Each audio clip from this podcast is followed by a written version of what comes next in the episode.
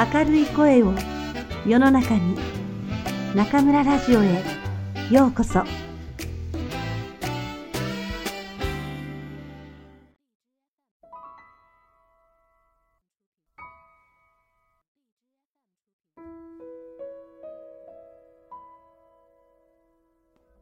浪屋雑貨店の奇跡東野敬吾。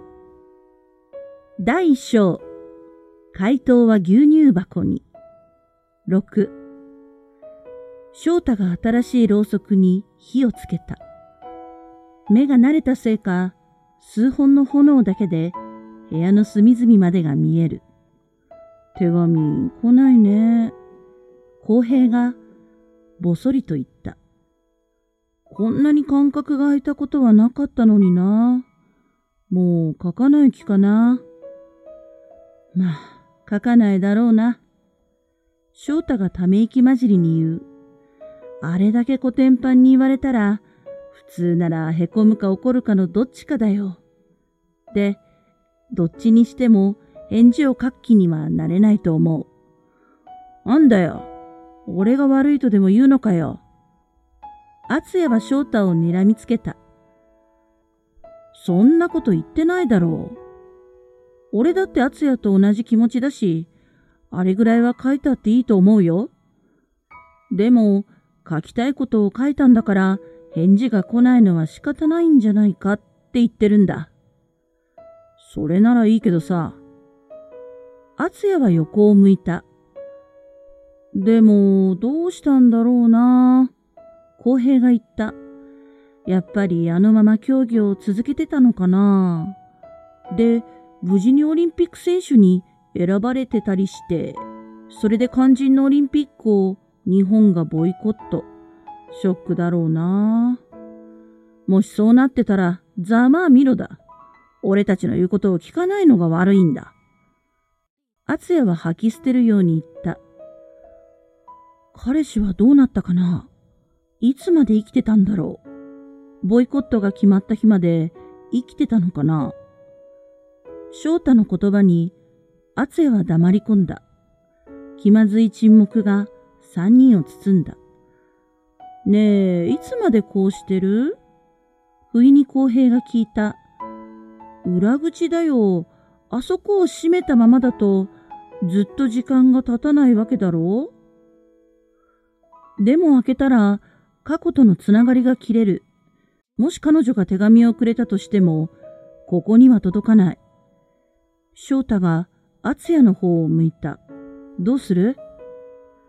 厚也は下唇を噛み、指の関節を鳴らし始めた。左手の五本をすべて鳴らしたところで、公平を見た。公平、裏口を開けてこい。いいのかい？翔太が聞く。構わねえよ。もううさぎ女のことは忘れよう。俺たちには関係のないことだし、小平、さっさと行け。うん、と言って、公平が腰を上げた時だった。コンコンという物音が表から聞こえてきた。三人は同時に動きを止めた。顔を見合わせた後、一緒に表の方に顔を向けた。厚也はゆっくりと立ち上がり、店に向かって足を踏み出した。翔太と公平も後からついてくる。するとまた、コンコンと音がした。誰かがシャッターを叩いているのだ。まるで中の様子を伺うような叩き方だった。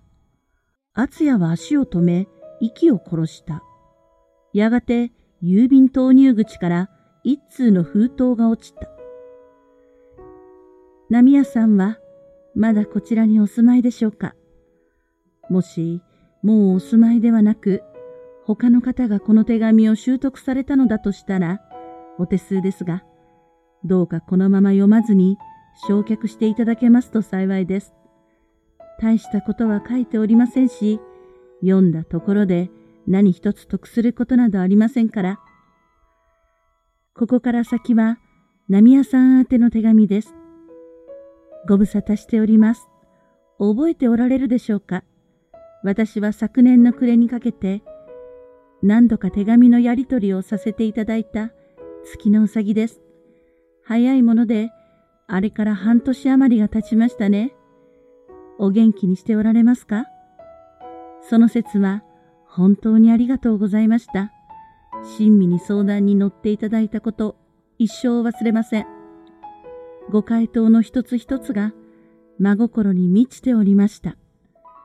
ご報告させていただきたいことが2点ございます。1点目は、もちろんご存知のことだと思いますが、日本がオリンピックをボイコットすることが正式に決まりました。ある程度覚悟していたことではありますが、実際に決定してしまうと、やはりショックは大きいですね。自分は出られずとも、出場が決まっていた友人たちのことを思うと、胸が締め付けられます。政治とスポーツ、全然別物だと思うのですが、国家間の問題となれば、そうも言っていられないのでしょうか。ご報告の2点目は、恋人のことです。懸命に闘病生活を続けていた彼でしたが、今年の2月15日、病院で息を引き取りました。たまたま私は体が空いていて、駆けつけることができました。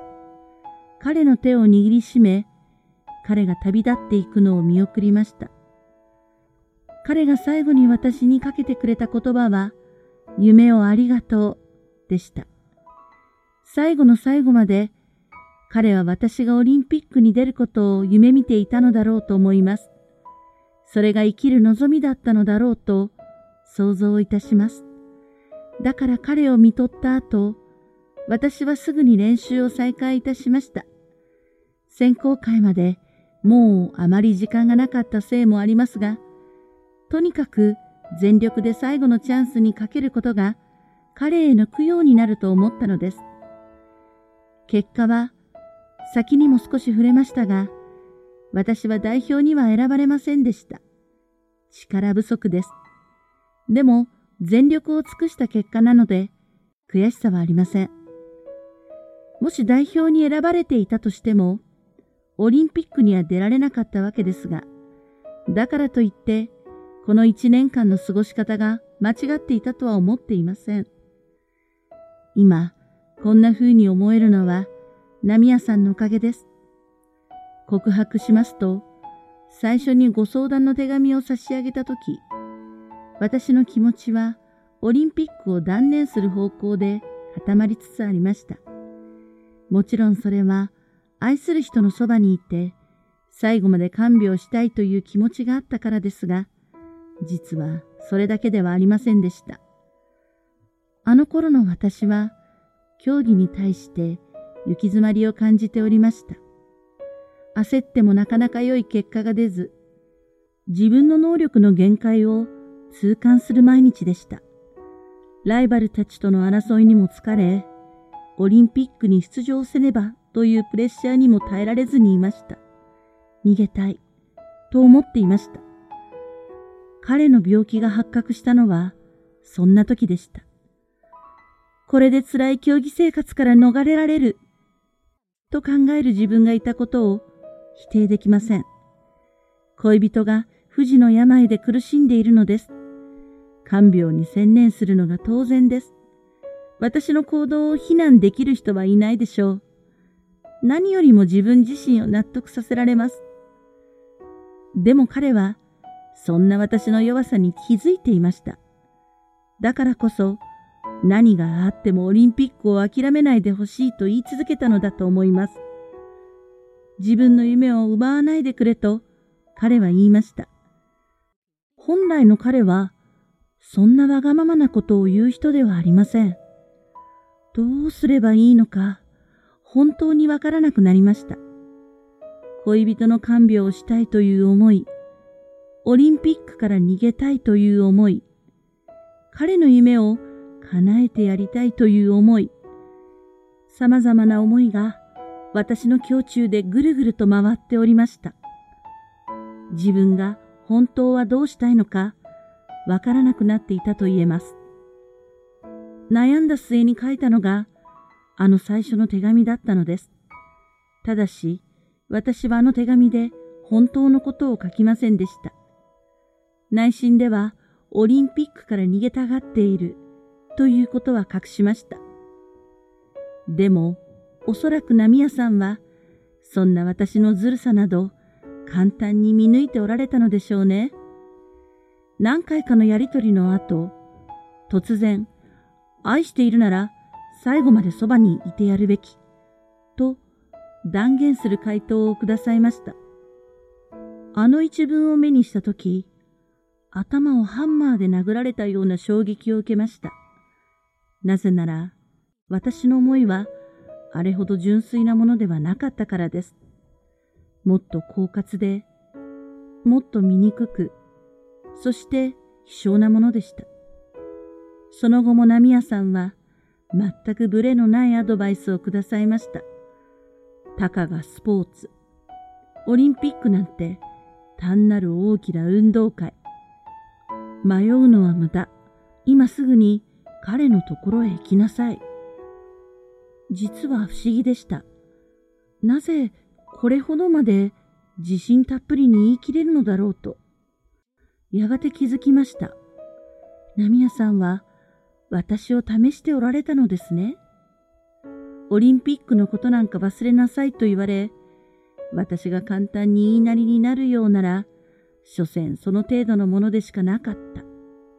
だったら、本当に競技なんかやめて、彼の看病に専念したらいい。でももし、波屋さんからやめろやめろと何度言われても、私が決心できないようなら、それだけオリンピックへの思いが強いということになる。そう思ったとき、不意に気づきました。私の本心は、オリンピックに執着していました。子供の頃からの夢です。簡単に捨てられるわけなどなかったのです。ある日、私は彼に言いました。あなたのことを誰よりも愛しているし、いつだって一緒にいたいと思っています。もし私が競技をやめれば、あなたの命が助かるなら、迷いなくやめるでしょう。でも、そうではないのなら、私は自分の夢を捨てたくはありません。夢を追いかけてきたからこそ、私は私らしく生きてこられたし、そんな私をあなたが好きになってくれたと思うから。あなたのことを片時だって忘れることはありません。でも、どうか夢を追わせてください。すると、病床で彼は涙を流しました。その言葉を待っていた。君が僕のことで悩んでいるのを見ているのが辛かった。愛する人に夢を諦めさせることは死ぬよりも苦しいことなんだ。たとえ離れた場所にいても、僕たちの心はいつも一緒にいる。何も心配することはない。悔いのないよう夢を追ってほしい。そう言ってくれました。その日から私は何の迷いもなく競技に取り組めるようになりました。そばにいることだけが看病ではないのだということが分かったからです。そんな日々の中で彼が息を引き取りました。彼が最後に言ってくれた夢をありがとうという言葉、そして満足そうな死に顔は私にとっての最大のご褒美でした。オリンピックには行けませんでしたが、金メダルよりも価値のあるものを得られました。波屋さん、本当にありがとうございました。あなたとのやりとりがなければ、私は大切なものを失い、一生後悔するところでした。深い洞察に心より敬意を表し、感謝いたします。もうこの家には住んでおられないのかもしれませんが、この手紙が届くことを祈っております。月のうさぎ。翔太も公平も無言だった。発すべき言葉が浮かばないのだろうと、厚也は思った。彼自身がそうだったからだ。月のうさぎからの最後の手紙は思いもよらないものだった。彼女はオリンピックを諦めなかった。最後まで目指した挙句、代表に選ばれなかっただけでなく、日本にとってのオリンピックは消滅してしまったにもかかわらず、少しも後悔していないのだ。金メダルよりも価値のあるものを得られたと心の底から喜んでいる。しかもそれが浪屋雑貨店のおかげだと思っている。厚也たちが怒りと苛立ちを込めて書いた手紙によって正しい道を選べたと信じている。